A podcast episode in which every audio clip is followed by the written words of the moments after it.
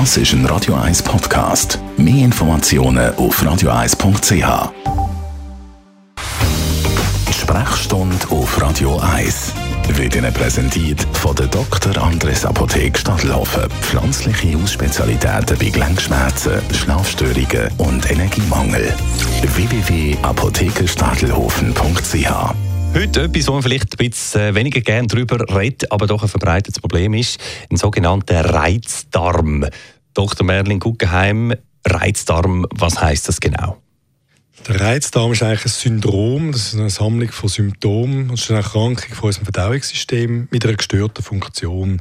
Die Symptome, die dazugehören, sind Schmerzen im Bauch, Durchfall, Verstopfung, Blägen und das Gefühl, dass man den Darm nicht könnte vollständig entleeren könnte. Wenn das schwer verläuft, dann rücken die Darmbeschwerden so im Mittelpunkt vom Leben der Betroffenen, dass die Lebensqualität eingeschränkt ist. Und es gibt Menschen, bei denen das so weit geht, dass sie sich nur nicht in der Nähe von einem WC können aufhalten können. Einfach weil sie das Gefühl haben, ich muss plötzlich allenfalls meinen Darm entleeren. Das ist nicht gut. Wie kommt es zu so etwas? Oft diskutierte Auslöser, Auslöser für einen Reizdarm sind Stress, Darminfektionen, aber auch Probleme mit der Ernährung und Veränderungen in der Darmbakterienzusammensetzung. Okay, also verschiedene mögliche Ursachen. Jetzt, was macht man gegen so einen Reizdarm? Heißt es da zum Beispiel irgendwie Ernährung umstellen? Wie man die Ernährung umstellen soll und welche Medikamente wirksam sind, hängt ein bisschen von der Beschwerden ab. Ähm, so kommen zum Beispiel bei Durchfall Quellmittel zum Einsatz, wo Wasser im Darm aufnehmen können, während bei starken Blähungen in Medikamente zum Einsatz kommen, die das ein bisschen erleichtern. Bei Verstopfung tut man die Leute anhalten, genug zu trinken, viel Flüssigkeit zu sich zu nehmen und sich regelmäßig zu bewegen. Wichtig ist, dass die Leute ein Ernährungstagebuch führen, äh, wo einem hilft, allenfalls Nahrungsmittel zu, äh, zu identifizieren, die einem Beschwerden machen. Dann vielleicht noch die Frage zum Schluss, wann ist ein Arztbesuch angesagt? Also wann muss man wirklich zum Doktor mit Darmbeschwerden?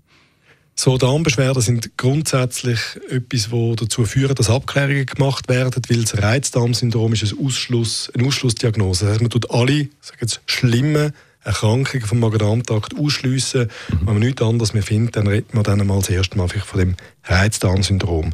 Da werden Blutproben gemacht, Urinproben, vielleicht auch ein Ultraschall oder eine Darmspiegelung. Und grundsätzlich ist das Reizdarmsyndrom harmlos.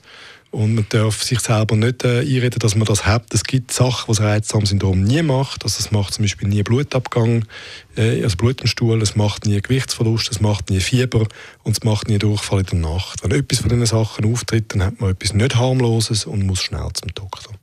Okay. Herrn Guggenheim, besten Dank auch das mal. Die Sprechstunde gibt es immer am Montag und Mittwochmorgen.